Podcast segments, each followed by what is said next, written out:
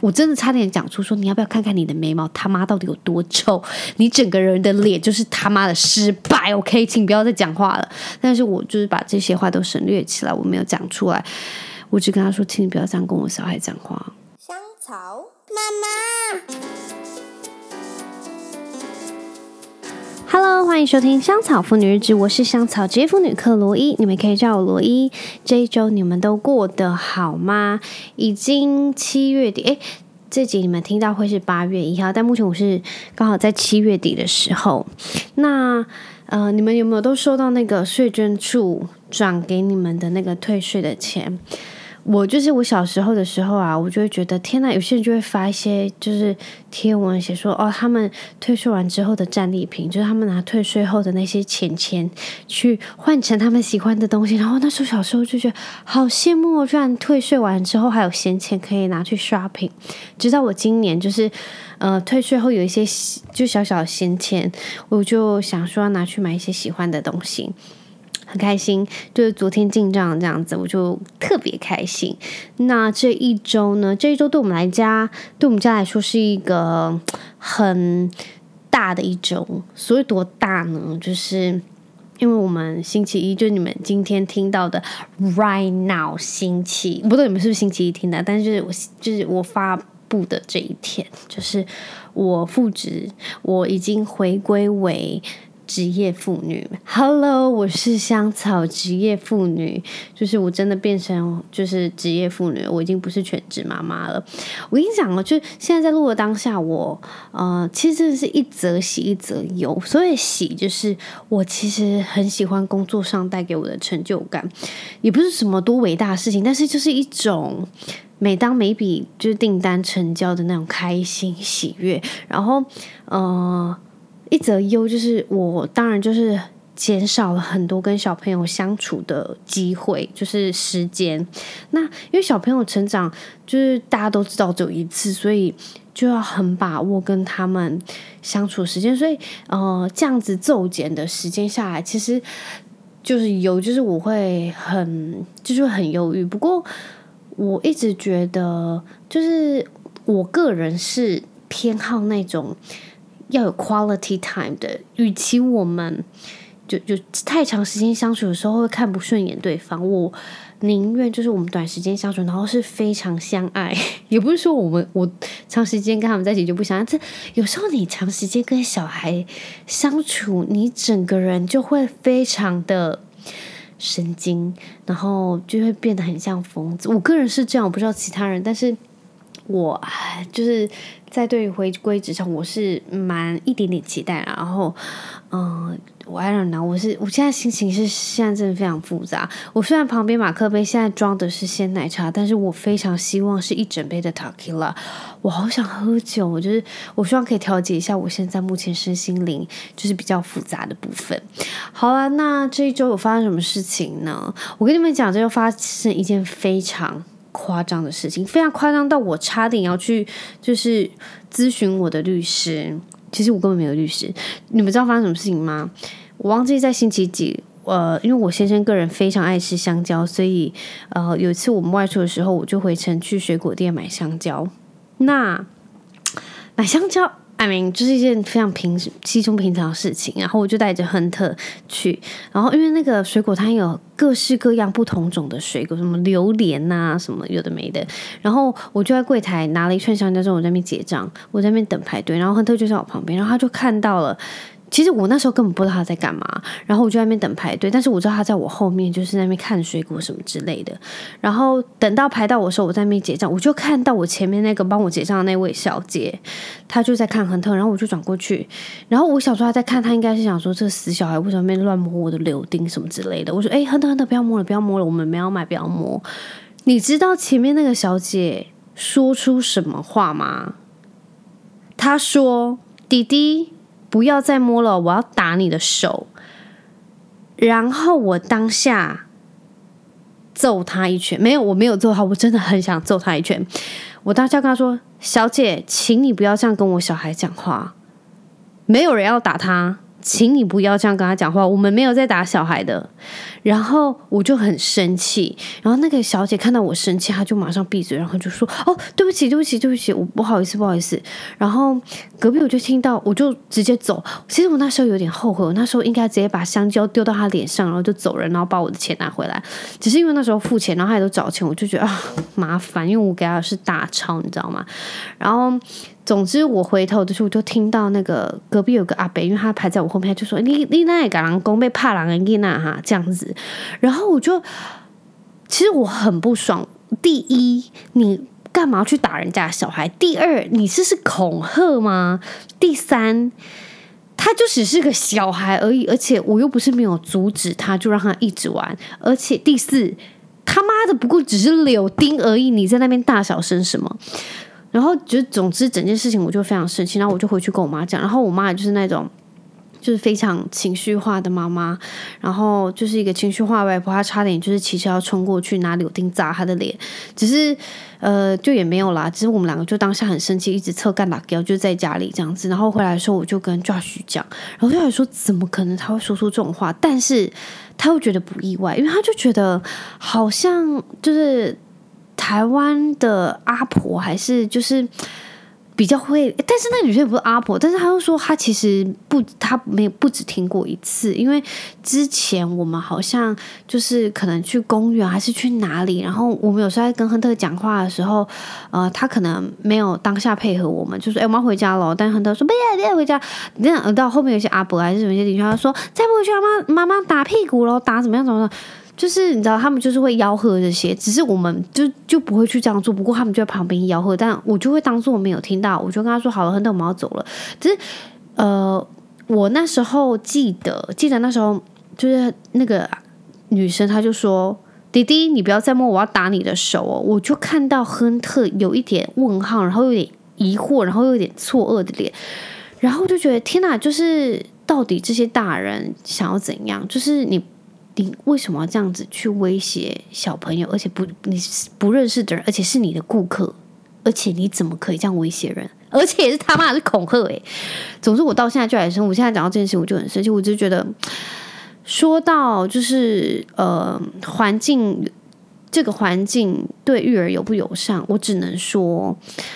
部分的人真的是非常友善，因为友善的人大有人在，友善的店家大有人在。不过，当然就是会有这些老鼠屎，就是不关你们的事情，你凭什么这样子？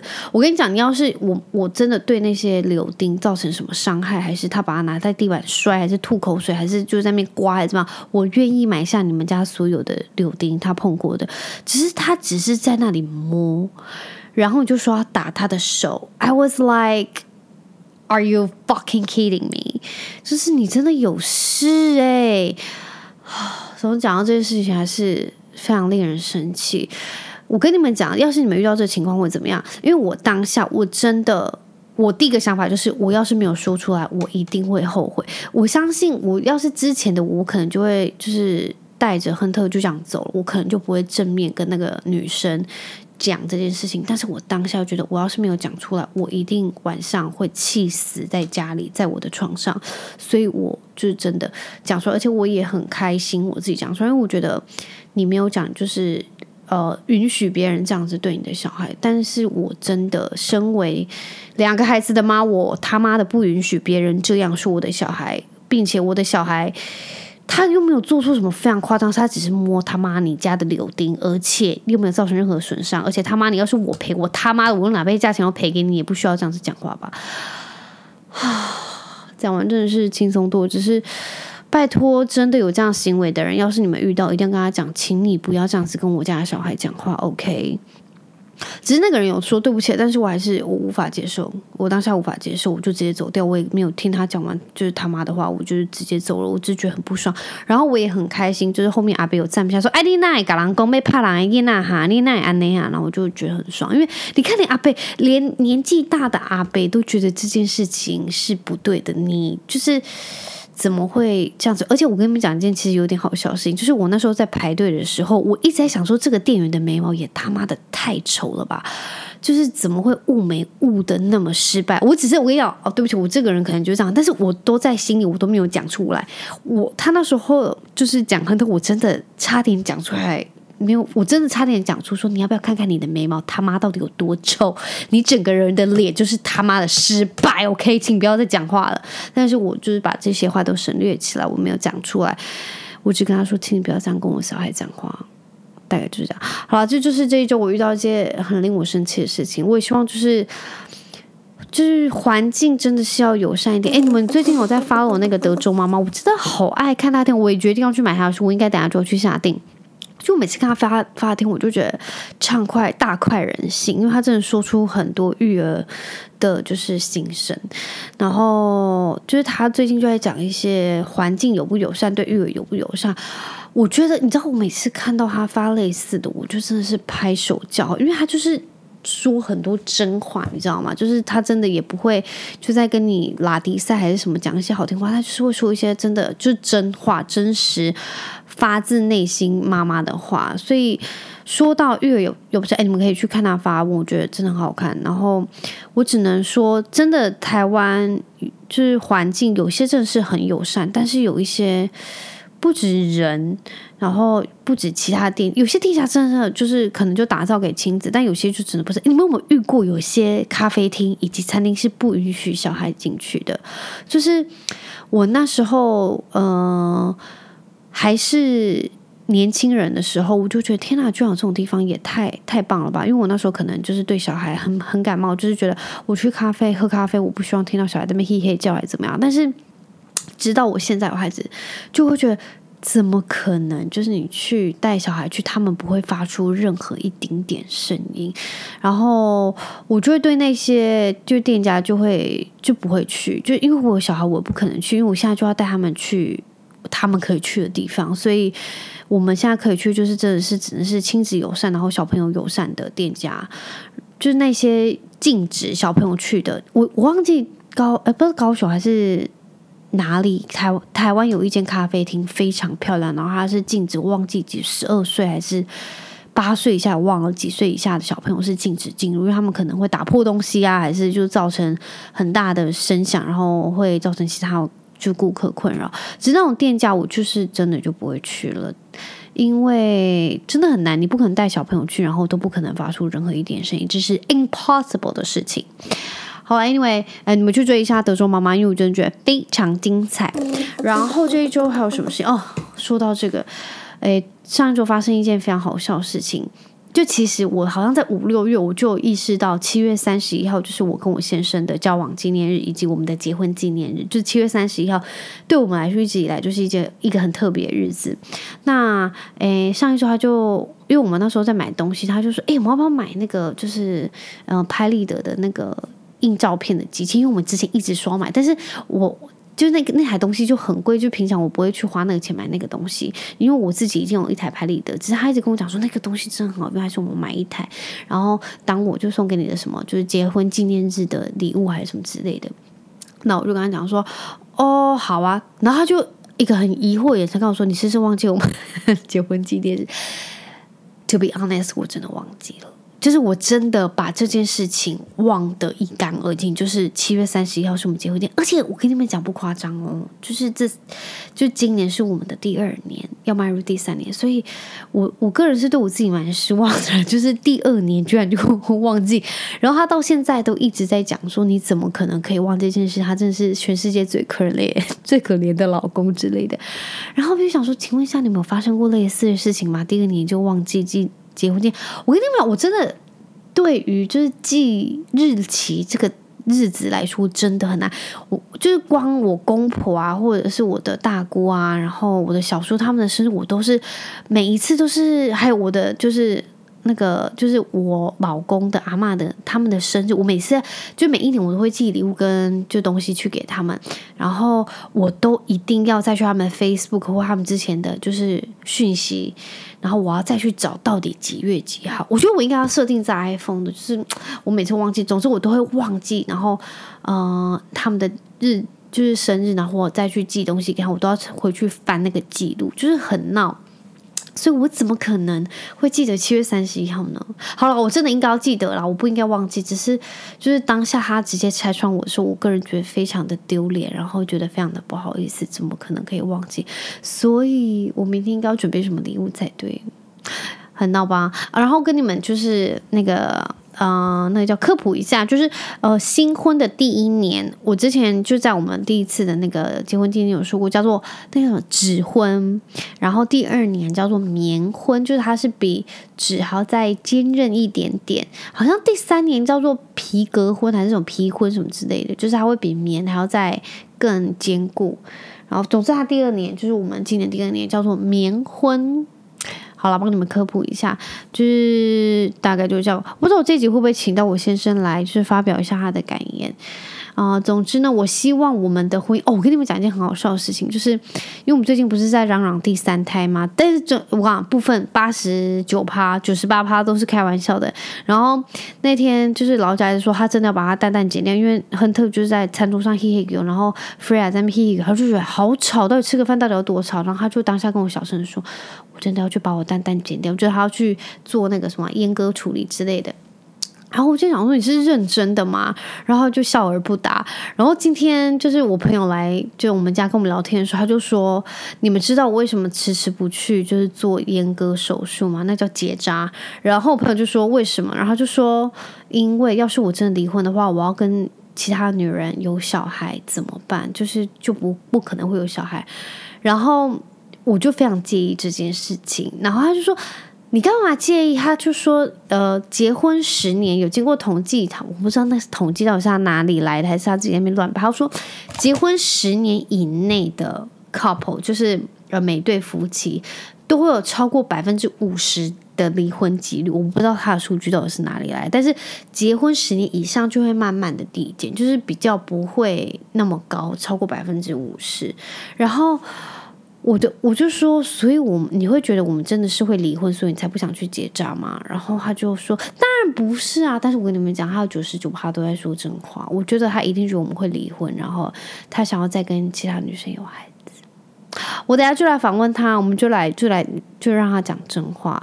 好了，总之我个人是觉得第三个小孩真的是很疲劳。我要现在开始把一些东西送出去，我真的觉得好累。我现在嗯、那个 Freya 他就最近玩那个七个月哦。我忘记几个月，自己小孩几个月都不知道。就他最近七个月之类的，总之我现在要把一些婴儿的东西都清掉，因为实在太多东西，我真的觉得好烦哦。应该第三个小孩是不太可能的啦。总之要是第三个小孩的话，再麻烦大家送礼物过 来了，开玩笑的啦，好吧？那这一周还有什么其他的事情呢？说到就是小朋友上课这件事情，我不知道在你们的就学。呃，时光，你们的记忆跟回忆里面有没有过班上的同学都非常聪明，然后他们都大概是在十二月之前出生，就是介于九月到十二月这个月份出生的呃同学，然后他们都特别聪聪明，然后名列前茅。因为呃，我就是生完小孩，我才知道，就是小朋友他在八月底出生的话，我觉得会。有一点衰，这也不是衰，就是我觉得他会有一点，那叫什么？嗯、呃，辛苦，因为他八月底要去就学，因为他可能呃班上同学有的是九月一号出生的，但是你们想哦，一个九月一号出生的小朋友，你的同学，要是你是八月三十一号，隔年的八月三十一号出生，然后你们是读在同一班，你们已经有一年那。快要一年的差距的发展的差距，其实非常多诶，你们懂那个意思吗？就是不管是他，我觉得呃，这是在可能幼稚园或是国小二三四年级会很明显，应该越大就是那个就会越来越逐渐减少，但是。我印象很深刻的是，我们班上同学就是功课很好的，我记得都是好像这是九月、十月、十一月、十二月出生的同学，就是他们发展，我我认真觉得这是有根据的。虽然我在高中的时候成绩是很好，不过那也都是在高中，就是就是我我讲的，就是在年纪越大的时候，他可能就是呃这样子的趋势会很少。不过在幼稚园，然后到国小，我觉得这段时间是真的很明显，因为。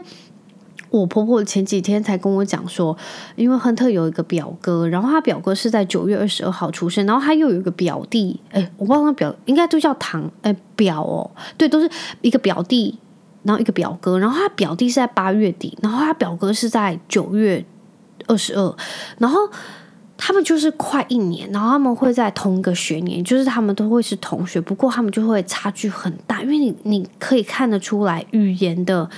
能力跟他们学习自主的能力其实差很多。我觉得在幼稚园来说，可能就很明显，因为我还记得那时候亨特没有很大的时候，我在一个妈妈群，然后其中有个妈妈就真的很难过，他就打了一些话，就说奉劝就是之后还要生小孩的妈妈一定要算好，就是小朋友的那个出生，尽量就是不要让他们在什么八月底啊、七月，因为会跟同年纪的。要是九月、十月的出生小朋友，他们的能力会差很多，因为他小朋友好像那时候也是在 nursery，就是，诶，就是托婴中心还是什么 kindergarten 那个幼儿园的时候，就是他在班上就会比较被欺负，就会被比较大的欺负，因为呃，你语言能力的落差跟你。自主能力，然后可能说话，或是可以自己穿鞋、穿衣服那种，就真的是有差。然后他就说，他小朋友在班上就会被欺负，然后能力就是没有其他小朋友好，所以他在班上就会很辛苦。然后可能他就会变得不喜欢去上课，因为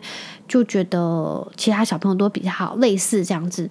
当然，我相信这不是适用于全部的小孩。不过我那时候才想说，哦，原来就是其他的家长会。呃，介介意到这件事情，就是有意识到这件事情，然后我还想说，哎，真的诶，然后我就回顾一下，就是我自己的小孩，就是 Freya 他在十二月底出生，然后亨特是在四月初，就是他们好像就刚好就是没有很年很年头，还是一个很年尾，这样就是还好。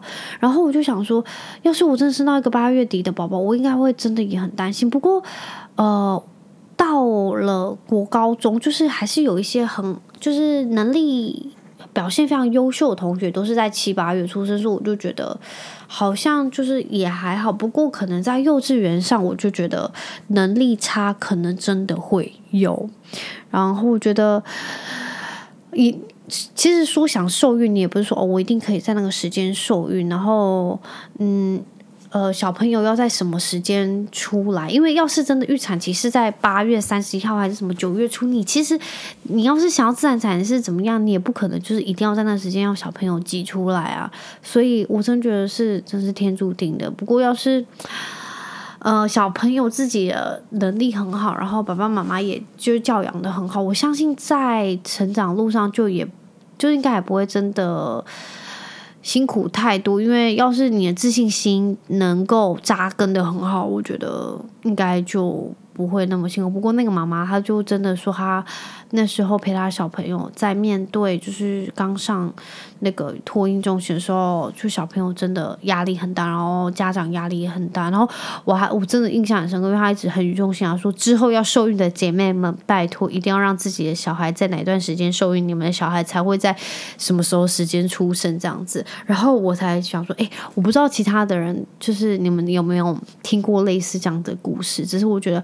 好像真的有那么一回事，不过就像我说的，你也不可能就是呃，你想要在哪段时间受孕就可以受孕，那段时间要生出来就生出来，因为很多事情不是自己能决定的。因为很其实小朋友的发展到最后就长大，他的人格啊，然后他的个性跟他的教养才会慢慢的定下来，不是说一刚开始就这样。不过我也不知道那算不算赢在起跑点还是输在起跑点，因为毕竟有些小朋友好像九月一号出生之类，好像会。多读一年还是什么？其实我有点搞不清楚。只是，呃，那个妈妈她是说八月底出生的小朋友好像就真的会很辛苦，因为就是我这样想，真的也是对。因为八月底八月三十一好了去上课，小朋友跟一个九月一号去上课小朋友真的差快一年呢。那真的。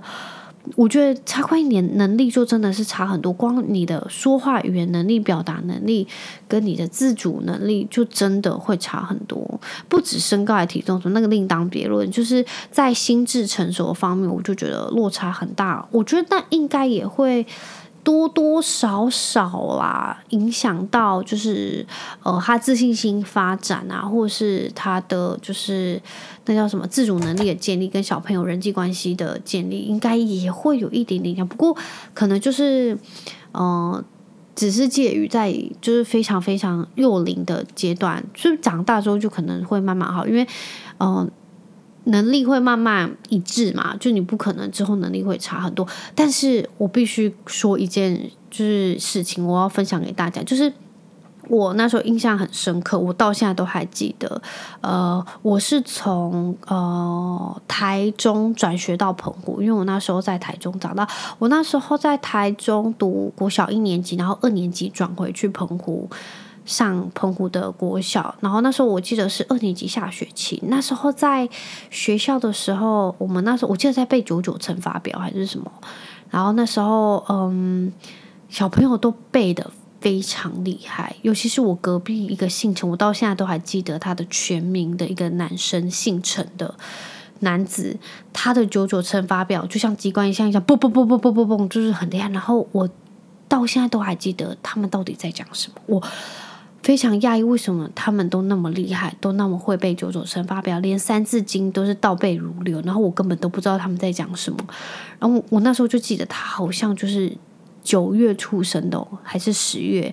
然后因为我觉得我记得他年纪大大我好多好多，然后因为我是六月底出生的，所以就差很多。然后我到现在都。我现在还是会怪罪于，就是 怪罪。我现在就是怪罪于，就是这真是发展上年纪的落差，因为他有足足多了起码九个月的时间可以去学九九乘法表，比我的人生啦，所以我就觉得。这真的真的有差，因为那时候我我那时候是真的很自卑，自卑到就是我我就回家跟我妈讲，问啊为什么就觉得我乘法表那么难，然后其他小朋友都很厉害，然后就说你就用心背啊，慢慢背啊，怎么样，就讲一些废话。但是我就是真的，我到现在都还记得为什么那时候能力不如别人，我真的哦，我到现在都还记得，就国小就已经那么就玻璃心，我还。因为我一直觉得其他同学为什么都那么厉害，然后都那么优秀，都会讲一些很厉害的，就是充满常识或知识的话，但是我就是都不懂，然后也都没有听过那些。可能我就是真的是知识真的不如人，不过我都觉得我到现在都记得，他们真的就是那些就十二月前出生的小朋友，所以。我个人是有一点点相信，就是那一段时间出的小朋友可能就比较聪明，因为他们有足更多的时间比其他小朋友能够去学更多的东西，所以我我个人是没有提倡或者是奉劝，我只是提出这个就是一一个小小的，就是叫什么论点嘛，来跟大家分享。其实我觉得还蛮神奇的啊，我不知道适不适用于你们的成长童年，但是你们回想一下，是不是呢？是不是呢？然后。我就记得一件很可怜的事，因为我我弟是八月二十五，所以我想说天哪，因为他永远是那个很很小的那个，所以跟他自己身高有关系，但是他永远都是班上很小的那个，我就觉得真的，一年就差一年，好像真的就真的差很多诶。唉。有没有适用于你们童年？跟我分享一下好不好？还是你们有那些就是真的是七月底八月底出生，但是还是真的很优秀的孩子？然后有一些九月就九月十月十一月出生的啊，就是也还好这样子。拜托跟我分享一下，让我知道我的论点到底是不是成立呢？另外，我想要跟你们分享有一些些悲伤的事情，就是目前我芳龄三十一左右，那我开始逐渐意识到一件很难过的事情，就是我国高中的时候，然后可能我们在听什么流行音乐，然后长辈就说他们是谁啊？怎么连听都没听过？我跟你们说，我现在已经到了这个阶段，就是我现在是那些长辈，因为我完全现在不知道时下流行的音乐以及歌手、女歌手、男歌手还有什么团体，我真的压根完全没有任何 idea。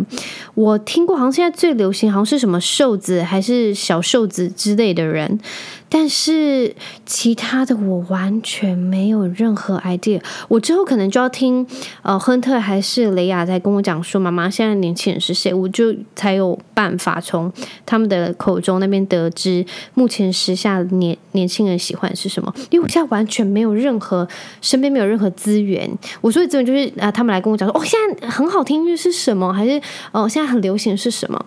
因为之前在学校我们就是比较有。那、小朋友啊，或者是个同学在讲，然后我们也会知道，然后听广播啊什么。但现在我真的没有 idea 哎，请问一下，你们是不是也跟我一样，让我取暖一下好吗？就是我现在完全不知道，然后我也不知道现在什么小红书啊，什么书，就是。I have no idea，我不知道你们是不是跟我一样，跟快拜托跟我讲一下嘛？因为我觉得我现在真的已经变成我之前的长辈，然后现在那种流行的东西，是不是应该要去？听广播吗？还是什么？我觉得我现在已经变得好落后，我已经变成我当初口中的长辈，以及就是之前我妈那种那些。因为我妈经常说什么，嗯、他们之前很流行什么邓丽君啊，还有什么崔台青啊。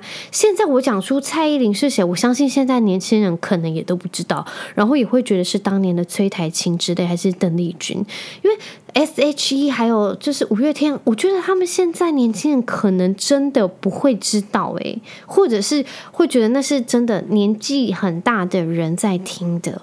现在都是听一些，我真的不知道他们现在听什么，so sorry。我可能要去 Google 一下二零二二年春夏最新流行的歌手、国语歌手的排行榜以及男女歌手，因为那个什么金曲奖的时候，我就有看部分，然后上面真的好多歌手我。Have no idea. So 这是我最近发现的一件蛮悲伤的事情。然后这两天我在那个网络上，我居然看到一篇新闻。那那篇新闻就说，一个妈妈在网络上，然后就在抱怨，就是他就他也不是抱怨，他就是认真跟大家告诫说，夫妻你要是双薪家庭，你们两个的收入加起来没有十五万，就真的不要生小孩。然后我就算换算一下，哎，十五万你。一个人也要七八万块，七八万块其实很多耶，对我这种小资族来说真的很多耶。然后下面就一些网友就说什么哦，那男的他又说他二十岁生日过后五天就跑去结扎啦。然后另外一个就说什么，诶，其实很多家庭根本也没有十万，不过他们不是生两三个。我觉得说到头来就是，我觉得他根本是可能。在生小孩之前，他就把有小孩的生活想得太美好。因为当然你在人家分享的那些贴文或者是现实动态，你看人家在晒小孩，都是就是美好的那一面嘛。不过其实事实上事情都是正反面，有太多令人崩溃的时刻。不过这就人生，因为不可能所有都是正面的。不过就要看你自己有没有办法。能够招架住那些负面的，也不是负面，就是很难。然后他们可能爆哭啊、撸小小啊什么那些，你可能就要自己加油。但是很多人当然不会，就是一直跟你讲这些，因为我觉得在网络上世界，大家都会让人家看到是比较正面的部分。所以我说，就是这位女网友她在 D 卡上面分享的这个，我觉得 I don't know，我觉得是真的。这样没错，不过我觉得是不用到十万，因为他有说到，就是有小孩后的生活，除了就是你半夜一定会被小朋友吵啊、睡觉啊，然后你一早起来就是你要帮小朋友准备东西，然后再把小朋友送去上课，然后你自己再回去上班，然后回去上班之后，你下班要再开始准备小孩东西，你要到九点十点才睡，这就是一天这样过去，但是。就真的是这样啊？我觉得是不是可能教育部还是行政院可能就要出一本，就是你生完小孩可能会发生的事，让大家就是阅读一下，然后大家告诫一下，因为有些人把生小孩后的生活想得太美好，然后就可能就幻想破灭还是怎么样。因为说实话，生完小孩开心的时刻也超多啊，只是崩溃的时刻也爆多，所以。I don't know，那个女网友还有说到什么就很好笑。她说，就是夏天还要带他们去热得要死的公园，然后冬天还要带他们去那种一次要玩一千块的乐园。I was like，冬天我们也没有就是去那种百货公司吹冷气，然后去那种很贵的游乐园，而且也没那么贵吧。重点是你要是没有要带他去那种地方，你没有经济能力，你就不要带。还有很多地方很好玩，你去图书馆，图书馆也不会花到什么钱吧？还去借书很好玩。然后。光是高雄，其实就很多户外的地方可以玩。我觉得只是你选择怎么样的生活，然后真的必须告诫大家，生完小孩之后，你的生活品质真的会不如从前。但是其实我有认识过一对 couple，我不知道有没有在这个 podcast 讲过。那对 couple 他们就是生小孩之前，在就是他们交往的时候，他们超级去爱露营跟就是 hiking 健行那些任何户外在山上的活动。然后我就想说，诶，他们生完小孩可能是不是就要暂停？因为带小孩去真的不方便。没有，他们生完小孩之后，他们而且生两个哦，他们就是直接把他们带在身上，就背着，就像欧美的那种爸妈会把他们背在那种肩头上。买那种背小孩的东西，然后再背他们自己的行囊，然后爬山，然后去露营，然后他们就会分享很多就是在山上露营的生活。然后我就觉得，要是你真的很爱你之前做的那些事情，你有小孩之后，他们完全不会阻挡你去继续去喜爱你自己的就是兴趣，还有自己的嗜好，因为你会希望你可以跟着他们一起去做，因为他们就是你的一部分，也是你人生的一部一部分，你不会因为这样子就停止去做，除非 I don't know，除非像我就是一个 quitter，我不知道，我只是觉得，呃，I don't know，我是觉得这个生活品质大不如前，所以真的要好好的思考，就是要不要生小孩，因为真的不是就是生完小孩所有的事情都是那么美好，然后我也不，我也不觉得你要养小孩。就是收入一定要超过十五万，呃，当然是有后援是最好，能够帮忙像我妈妈这样帮我们，不然其实我觉得是真的会很辛苦。那 I don't know，我是觉得，呃，要是真的没有考虑好，然后你意志不坚定，你可能就是去结账，好吧？就是不要内射，OK？你们不要内射，然后戴好保险套就。真的不要就是害到下一代，因为他们可能也会很辛苦。其实我觉得。呃，就前诶，这这一周我就跟一群妈妈他们去就是展览馆玩，就带小孩去看展览。然后其中有两位妈妈，他们是超过四十岁的妈妈，然后一位妈妈他们的小孩已经大概十几岁。然后还我们就在那边聊妈妈经，他就跟我讲说什么，他的小孩已经十几岁了，他就跟我讲说，我跟你讲，很多人都说头一年是最辛苦的，那小孩长大之后就完全 OK，你就开始可以坐享，就是。坐着享福，然后他就他就说他那时候当初他就是秉着这个呃意志，然后去撑下去，然后带小孩，结果不是，他就说完全不是这样，也是头十年。然后他说他最近才是熬过来，然后我想说头十年，因为我想也对，因为小朋友不可能就是你知道过了一两年之后就是直接就是变得像成人一样，就是你可能要真的慢慢拉拔他到像真的是十岁啊，然后十几岁他才有办法可以像。个人一样正常的对话，然后有正常的思维、正常的逻辑。然后他妈妈就说：“你们真的加油，再撑个七年。”然后因为亨特最近三岁，三岁多嘛，然后我就说：“好，我一定会加油的。”然后我想说：“真的，真的是十年，所以真的要做好心理准备。要是要生小孩的话，前十年就是慢慢熬熬过去就对了。但是我觉得是不用。”收入加起来有破十五万了，要是破十五万当然是最好。我只是觉得，就是你要看你需要什么样的生活品质，因为社会上真的有太多加起来可能也没有到十万，也没有到八万的。我觉得大有人在，人家还是生两三个，只是你自己看你自己要的是什么，大概就是这样。好啦，那我觉得这周说了好多废话，好多有的没的。好了，还是非常感谢你们收听。今天你们听到是星期一，我希望就是我跟亨特星期一。亨特第一天上课嘛，然后我第一天复职，我希望我们两个人都能顺顺利利，然后也祝福你们有未来的一周都能够顺利，然后平安。那我们就下个礼拜一再见喽，拜拜。